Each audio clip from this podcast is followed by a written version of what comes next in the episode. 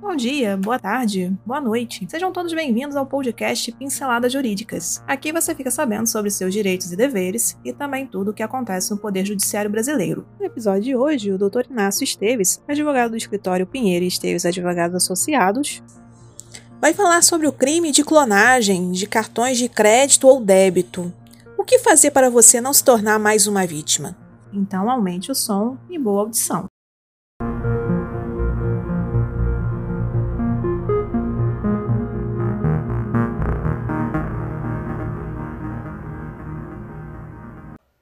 Cartão clonado significa que, de alguma forma, os dados do cartão, número, nome do titular, data do vencimento e código de segurança foram roubados e usados por terceiros. Em decorrência do isolamento social, pandemia, o número de golpistas aumentou e por várias vezes se passaram por funcionários das administradoras de cartões e até por funcionários de bancos. E através do telefone, o fraudador se identifica como sendo da parte deste estabelecimento e pede algumas informações. E como o consumidor se encontra em estado de vulnerabilidade, acaba respondendo às perguntas, como completar o número do CPF ou do cartão, chegando inclusive a informar que o cartão foi clonado e a pessoa desatenta desliga o telefone enquanto o fraudador não, deixando a linha bloqueada. Após colocar o aparelho telefônico no gancho, a vítima efetuou a ligação para o número que foi indicado e, acreditando que fez nova ligação, iniciou uma nova conversa, caiu no golpe. Após escutar a gravação, que não é do call center da operadora e sim do fraudador. Às vezes, a pessoa recebe o SMS do celular de valor alto de uma compra efetuada com o cartão que não foi efetuado pela própria. Certamente teve o cartão clonado. E como resolver essa situação? Ficar atento que os cartões com chip não podem ser realmente clonados.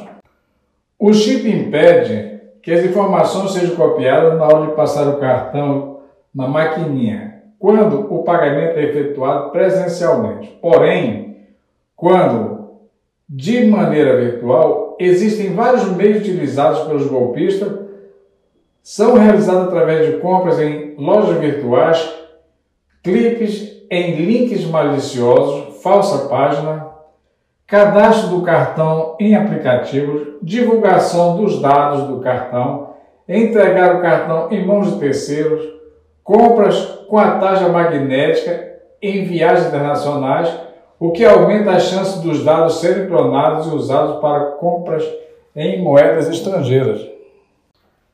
Ao notar que teve o cartão clonado, proceda imediatamente ao bloqueio do mesmo, contatando a emissora de cartão, informando as movimentações financeiras que desconhece, contestação, faça um boletim de ocorrência policial e registre um alerta de documentos no Serasa.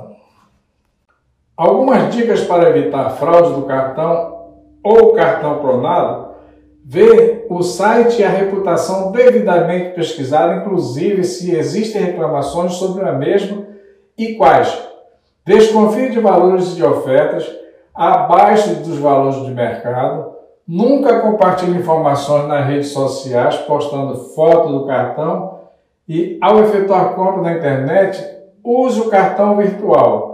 Se o emissor do cartão oferece essa funcionalidade, use para todas as compras online, seja em lojas virtuais ou aplicativos. E por hoje é só. Agradecemos sua atenção e esperamos ter lhe ajudado com este conteúdo. Toda semana são lançados dois novos episódios. Este podcast tem o apoio técnico-jurídico da Pinheiro Esteves Advogados Associados e o apoio tecnológico digital da Clã de Soluções Digitais. Para conhecer mais, os links estão na descrição. Até o próximo episódio.